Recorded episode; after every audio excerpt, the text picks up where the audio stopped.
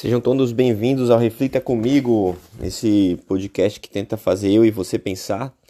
E há muito tempo eu venho interessado assim por um assunto que é a ideia da, a, na verdade a ideia de Deus, né? Falando filosoficamente sobre o assunto, né? Não é, misticamente, né? Então, claro, tem muito misticismo sobre essa ideia porque ela é uma ideia assim é, extremamente abstrata, né? Então, tu leva ao infinito, literalmente as possibilidades do que é Deus, né?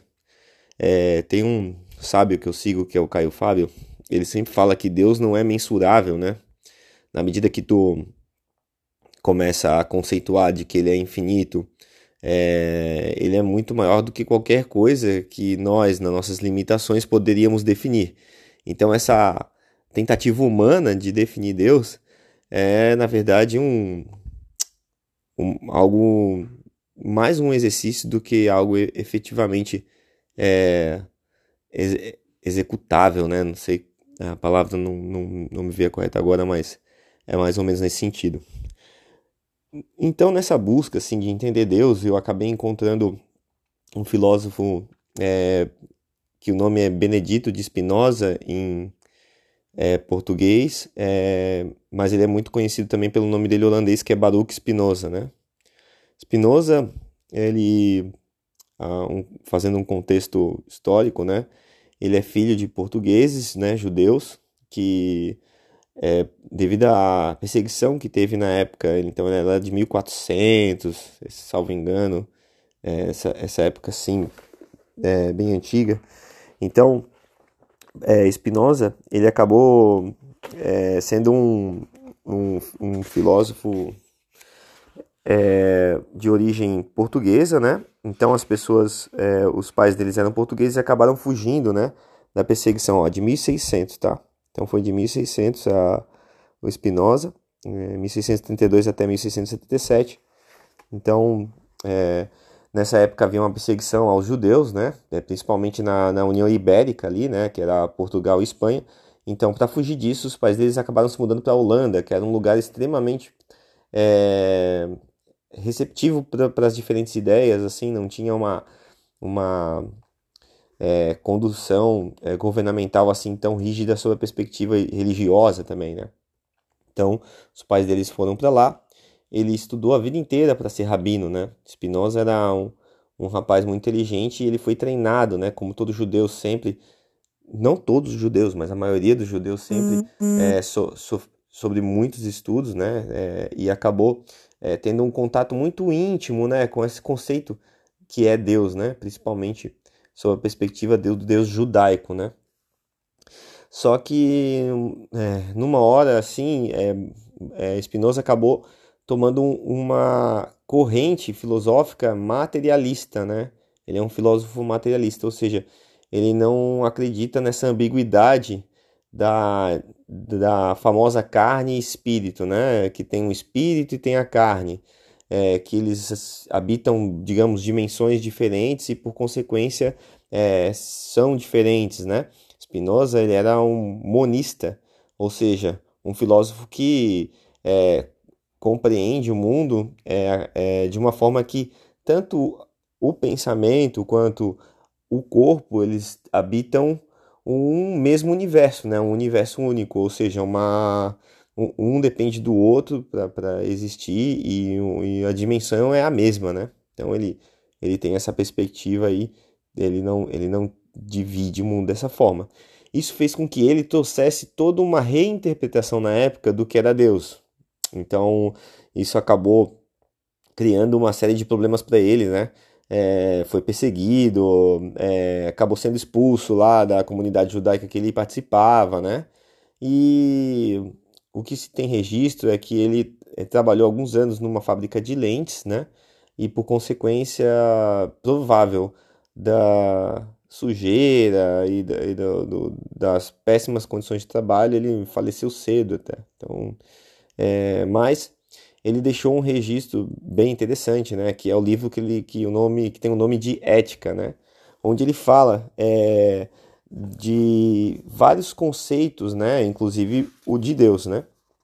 Então ele traz o conceito dos afetos, que é um, um, um assunto que ele trouxe aí, que é o que fez ele ser mais famoso, na verdade, né? Que é, deixa eu ver aqui o nome, já digo para vocês, peraí. É o a, a, origem e a natureza dos afetos. Essa é a terceira parte do livro Ética dele, que é o principal, assim, o que deixou ele mais famoso no meio filosófico, né? Mas ele, né, fala agora da parte de Deus. E eu peguei esse livro, comprei esse livro, fiquei interessado, vi uma palestra do professor Clóvis de Barros. Se você nunca ouviu falar do professor Clóvis de Barros, eu é, sugiro muito que você pegue isso e assista uma aula dele no YouTube, bota aula professor Clóvis de Barros, é, bota no, nos podcasts, ele tem um podcast que é alguma coisa pamonha, agora esqueci o nome, alguma coisa com pamonha, mas não deve ter outro podcast com o nome pamonha, então você procura lá um que é com Clóvis de Barros, filho, e você vai ver, assim, é um ser humano incrível, assim, com conhecimento e, e um objetivo, parece que o objetivo único dele mesmo é, é compartilhar conhecimento, sabe? Então, vale a pena buscar, busca o professor Clóvis de Barros Filho, ele é um filósofo já está na categoria pop dos filósofos do Brasil, né? Junto com o Karnal, junto com o Cortella. Só que dentre os pops do Brasil ele é o meu favorito. Para mim ele é um pouco mais é, parece que quando ele fala as coisas vêm das entranhas dele mesmo, assim, ele tem é, um, uma forma até um pouco engraçada, assim, de, de, de, quando ele tá, assim, inspirado no assunto, parece que sai mesmo de dentro, assim, com toda sinceridade, é bem legal. Mas, bem, vendo uma aula dele sobre Spinoza, me deu muita curiosidade, busquei o livro, no, no caso da aula ele falava mais da parte dos afetos, mas busquei o livro por quê? Porque é, o conceito de Deus de Spinoza muito me deixou curioso, né? Na minha busca aí, lendo a Bíblia, é, tenho o Alcorão aqui em casa, li uma parte do Alcorão também, é, tenho buscado entender é, como que a sociedade né, interpreta essa manifestação do todo, né? Se podemos, se é uma forma de chamar Deus, né? Também é a manifestação do todo, é, como que elas interpretam, né? E acabei é, me deparando com essa interpretação do Spinoza que é muito curiosa, porque ele traz conceitos exatamente que é, unem essa, essa, esses dois mundos num só, né? O espírito e o corpo. É, e fui me dar o, o, luxo, né, de começar a ler esse livro é, chamado Ética, né? É, acontece que quando trata-se de, trata de livros filosóficos, alguns são mais fáceis, outros são mais difíceis, né? E eu achei muito engraçado, peguei hoje para ler e na verdade levei uma baita numa pedrada já na primeira página do livro, assim. A primeira parte ele já fala de Deus. Só que antes de falar de Deus, ele dá uma lista de definições para que você consiga acompanhar, né, definições e conceitos é, para que você consiga acompanhar o desenrolar do raciocínio dele. E nessa primeira página, que é uma página só, onde ele traz as definições, eu já fiquei basicamente uns 40 minutos. De tão, assim, é, despreparado que eu estava, porque eu estou muito tempo sem ler é, assuntos de origem filosófica, e também porque da, da, profundidade que são essas definições, né? Então, para que tu, ele, ele coloca ali uma frase e essa frase, para que ela faça sentido, você tem que buscar e reler ela uhum. várias vezes, assim, mais ou menos como um versículo da Bíblia. Então, é, peguei aqui para ler, né? É, vou compartilhar aqui com vocês a leitura dessa primeira página. Então, essa vai ser o capítulo de hoje. Agora sim, entrando no capítulo, né? E se vocês quiserem me acompanhar, eu vou ler o livro é, e compartilhar com vocês, porque isso ajuda na fixação do conhecimento, né? Então fica outra dica aí para todo mundo.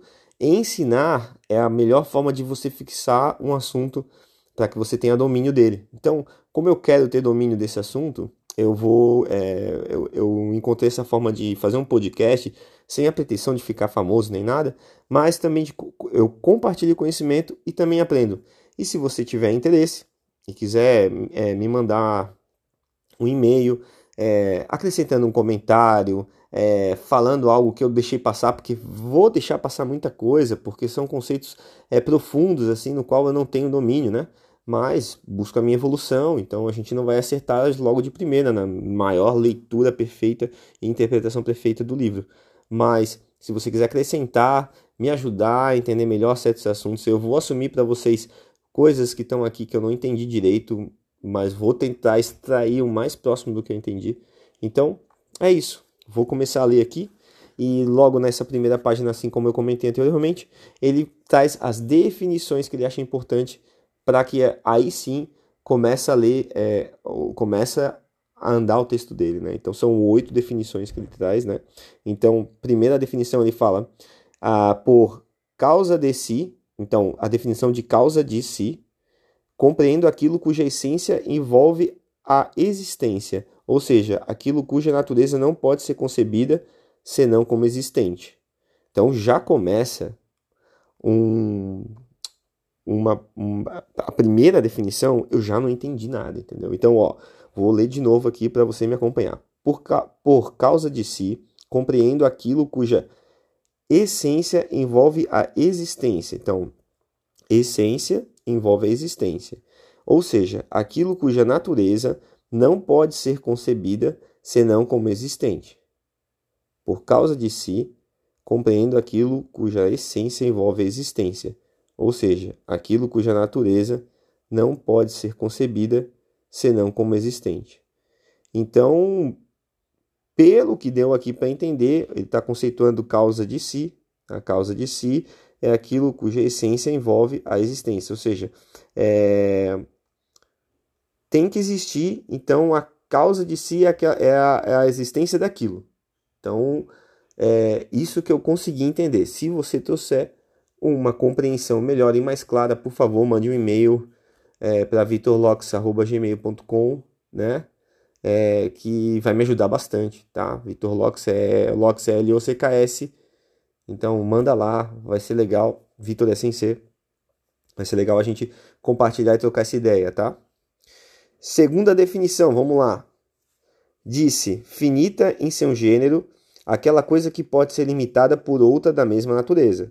Por exemplo, disse que um corpo é finito porque sempre concebemos um outro maior, da mesma maneira que um pensamento é limitado por outro pensamento. Mas um corpo não é limitado por um pensamento, nem um pensamento por um corpo. Ou seja, ele pega e define que gênero, para que tu categorize algo em um gênero, é, ele precisa ter outras coisas é, parecidas que limitam ele dentro daquele, daquele é, conjunto, né, chama, chamado gênero dele. Então, o corpo participa de um gênero diferente do gênero do pensamento. Por quê? Porque um pensamento é limitado por um outro pensamento, enquanto um corpo é limitado por outro corpo. Ou seja, eles têm os limites deles, você consegue defini-los. No entanto, eles não são do mesmo gênero porque um não limita o outro. Então são dois gêneros diferentes. O exemplo que ele usa é o pensamento e o corpo, ou seja, ele já já está trazendo essa é, é, trazendo essa ideia que muitos existiam antes da, da, da, do corpo e da alma, né? É, de forma separadas, ele já está colocando aqui de forma separada, mas trazendo esse conceito de gênero. Ou seja, ele está dizendo são só dois gêneros diferentes, não necessariamente é, são dimensões diferentes. Né? Por substância, aí aqui ele está definindo substância, compreendo aquilo que existe em si mesmo e que por si mesmo é concebido, isto é, aquilo cujo conceito não exige o conceito de outra coisa do qual deva ser formado. Pelo que deu para entender aqui, substância é o elemento meio que básico da, do, do que está sendo conceituado, né? daquilo que é, vale por ele mesmo, que não precisa de, um, de uma coisa paralela para conseguir explicar. Né? Por atributo, aí vamos para o quarto conceito, definição. Então você está vendo que a coisa não é muito fácil, né? Vocês estão vendo que eu estou tendo dificuldades, então me ajudem, por favor. Então no quarto, a quarta definição ele define atributo. Então, por atributo, compreendo aquilo que de uma substância o intelecto percebe como constituindo a sua essência. Ou seja, o atributo compreendo aquilo que, de uma substância, o intelecto percebe como constituindo a sua essência. Então, é... o atributo são características, pelo que eu entendi, da substância que fazem, que compõem a essência do que é a substância. Né? Então, é, ele, ele tá indo do básico do básico, assim, ele tá levando assim para os limites da, da, da, da, da abstração das coisas. Então, é, meio que pegando assim a, a sopa inicial do conceito da existência. Não sei muito é, explicar isso, mas por isso que está tão confuso, porque está trazendo conceitos muito iniciais e abstratos assim. Mas, enfim, né? É uma pedrada essa primeira página. Já começa um desafio aí, né? Por, por modo, compreendo as afecções. Para quem não sabe o que é afecção, eu pesquisei, é um mau funcionamento, é um, é um problema, assim, é um mau funcionamento, tá? Por modo, compreendo as afecções de uma substância, ou seja, aquilo que existe em outra coisa, por meio da qual também é concebido. Ou seja, daí ele fala que modo é o que é a falha da substância. Ou seja, substância teoricamente vale por ela mesma, não precisa de outro conceito.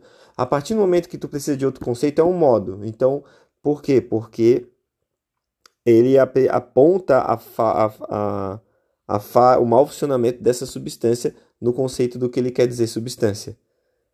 É... Posso estar errado, tá? Mas é o que eu estou entendendo dessa leitura. Você está me acompanhando? Depois você ouve de novo e vê se você concorda comigo ou se você traz um outro insight. Fico feliz se você compartilhar, tá? Por Deus, compreendo um ente absolutamente infinito. Isto é, uma substância que consiste de infinitos atributos.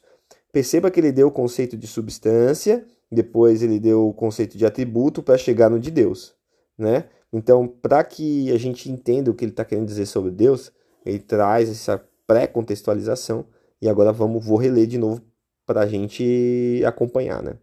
Por Deus, compreendo um ente absolutamente infinito, isto é, uma substância que consiste de infinitos atributos, cada um dos quais exprime uma essência eterna e infinita. Então veja que ele está trazendo Deus numa plenitude do infinito, ou seja, absolutamente infinito. Não há algo é, mais infinito que Deus. Então Deus é o infinito absoluto. Isso na, na, na percepção dele. E ele traz uma nota, é, o livro que eu estou lendo, né, a tradução que eu estou lendo, traz uma nota escrita assim: explicação. Digo absolutamente infinito e não infinito em seu gênero. Perceba que a gente falou de gênero lá no início, que o gênero é aquilo que quando existe, é porque que tu consegue é, segmentar algo em gêneros, porque dentro dos gêneros aquilo é limitado por outra coisa do mesmo gênero. Né? Então ele fala assim: digo absolutamente infinito e não infinito em seu gênero, pois podemos negar infinitos atributos àquilo que é infinito apenas em seu gênero. Interessante esse, esse ponto de vista. Então percebe, percebe que é, se ele botasse Deus é, infinito em seu gênero, teria que ter um outro Deus que esse teria é, a infinitude no seu próprio gênero, ou seja, então você Deus não, não seria um infinito absoluto, ele seria infinito dentro do gênero dele. Então, é, mais ou menos trazendo o corpo e o pensamento para a gente é, conseguir é, é, exemplificar. Então, tu pega o corpo, ele é infinito em atributos no gênero corpo, né? Enquanto é, o pensamento é infinito em atributos no gênero, dentro do gênero que ele vive, que é de pensamentos, né? Ó, vou ler de novo a explicação, vamos voltar. A aula é densa, é assim mesmo, né? Ler filósofo não deve ser uma coisa fácil, esse aqui é o segundo, eu li Platão já, já li uns cinco livros de Platão, mas estou começando nessa carreira, vamos lá agora de novo para a explicação, tá? Digo absolutamente infinito e não infinito em seu gênero, pois podemos negar infinitos atributos aquilo que é infinito apenas no seu gênero, mas pertence à essência do que é absolutamente infinito, tudo aquilo que exprime uma essência e não envolve qualquer negação. Vou reler essa última frase, tá? Mas pertence à essência do que é absolutamente infinito, tudo aquilo que exprime uma essência e não envolve qualquer negação. Então, o que acontece? Aqui o que ele fala é que dentro do absolutamente infinito, tudo é faz parte da essência daquilo que é absolutamente infinito. Tentando trazer uma interpretação mais simplória do que ele está dizendo, assim, tentando fazer a gente entender, aqui Deus para ele, ele é absolutamente infinito. Então, não há em de, um Deus mau e um Deus bom. Entendeu? Como é dividido isso em, em, em, em linhas, principalmente nas, nas religiosas, né? Onde há o Deus, Deus é bom. Então, tudo que tem de mal é origem, tem a sua origem no pecado, que é uma, um, uma falha do sistema, uma, uma situação que criada porque a gente é, tombou lá no Adão e acabou que daí tem o mal que não faz parte é, de Deus, mas que está aí e, e, e, por consequência a gente tem que lidar com essa é, dinâmica, né? Hum, Para Spinoza aqui o que ele está falando é que Deus é absolutamente infinito. Então, toda e qualquer essência e toda e qualquer coisa é, relativa à existência e, e tudo mais faz parte de Deus, porque ele é o infinito. Então, tudo que é o bom, o mal, o médio, o legal, o chato, o ruim, o, o sei lá, o péssimo, o muito bom, o, o prazeroso, o dolorido, todas essas coisas são características de Deus porque Deus é absolutamente infinito. Então isso é o que é um, é um dentro dessas definições iniciais é, é logo aqui de arrancada é, separa é, um pouco é, o que é, o conceito esse esse Spinoza da origem dele é judaica, né? Porque apesar da origem judaica não negar é, a questão de que a alma e o corpo não são coisas separadas e tudo mais, isso é, digamos, carecem estudos mais aprofundados, mas até onde eu sei, eles não são assim tão separando carne e corpo quanto é, a filosofia cristã, mas é, eles têm muito esse lance de que Deus é bom, principalmente com eles, com os judeus, né? Então, Deus é bom e tem todo um mal ao redor. Spinoza já traz o que? Não, Deus é o bom, é o ruim, é, se ele traz essa, essa, essa visão é, materialista mesmo que, e, e, e, que tudo que acontece é, é, é, relacionado com Deus, né? Então, aí ele vem e traz o conceito de liberdade, né? Que está muito ligado com essa questão do, do, do, do livre-arbítrio e tal, que sempre foi um questionamento, né? Dentro do, do, do, do, dos, meios, dos meios filosóficos e, e religiosos, né? Disse livre a coisa que existe exclusivamente pela necessidade de sua natureza e que por si só é determinada a agir. Então, pela necessidade da sua natureza, ou seja, é livre aquilo que é, existe exclusivamente pela sua vontade. É mais ou menos isso que deu para entender. Então, é, o, o, livre é aquele que vive da própria vontade, né? Aí ele complementa. E disse necessária, ou melhor, coagida, aquela coisa que é determinada por outra a existir e a operar de maneira definida e determinada. Ou seja, aqui Spinoza deixa, é, deixa entender, né? não vou dizer que deixa claro porque eu posso estar vendo errado também, mas deixa entender que Deus, só Deus, só o absoluto, infinito, o infinito absoluto, é, é, é livre. Todo o restante serve às vontades da da sua infinitude, né? São, são consequências determinísticas da vontade de Deus. Então, o infinito vem, solta todas as, as determinações dele e todos seguem as determinações. Ou seja, para ele, ninguém é efetivamente livre. Para ele, eu, por exemplo, estar fazendo esse podcast, só estou seguindo as determinações é, de causais de, do Deus que é o absoluto infinito né? Então, não sei se deu para acompanhar, meio que é, nós somos o que ele chama de coagidos ou o necessários, né? Enquanto Deus é o absoluto infinito e ele sim tem a liberdade, né?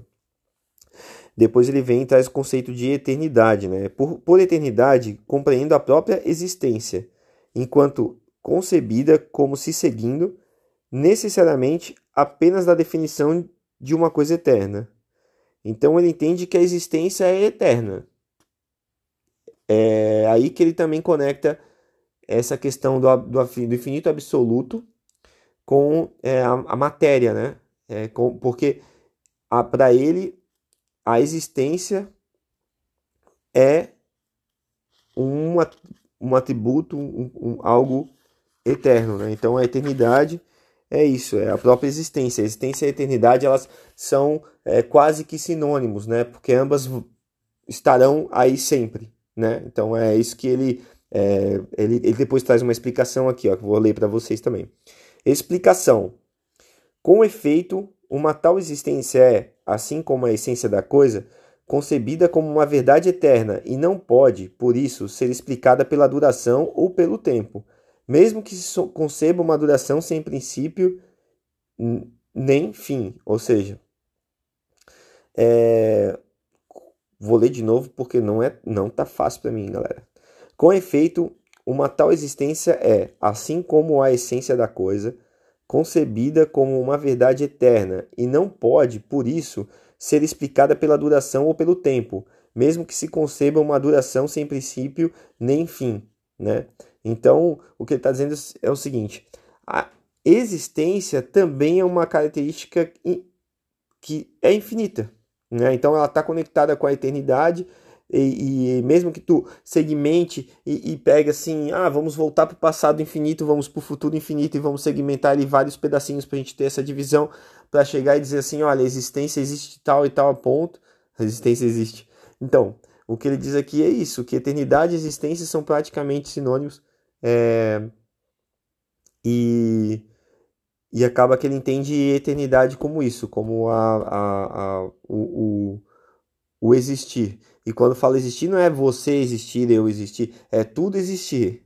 Não sei se deu para entender. Como o celular que você está escutando, ou o carro que você está escutando, ele existe também. E aí, se você morrer, ele não vai deixar de existir, mas ele vai deixar de existir como o carro por um tempo para frente. Mas a existência por si só não vai deixar de existir. Eu não sei se deu para entender assim, a existência não vai deixar de existir. Por mais que tu pegue esse, é, vamos dizer assim, o celular, você o amassa, o esmaga, o transforma em poeira, a poeira estará em algum lugar, a existência estará em algum lugar. Então, é isso que ele entende como eternidade. Então, galera, esse foi a, essa foi a primeira página do livro Ética de Spinoza.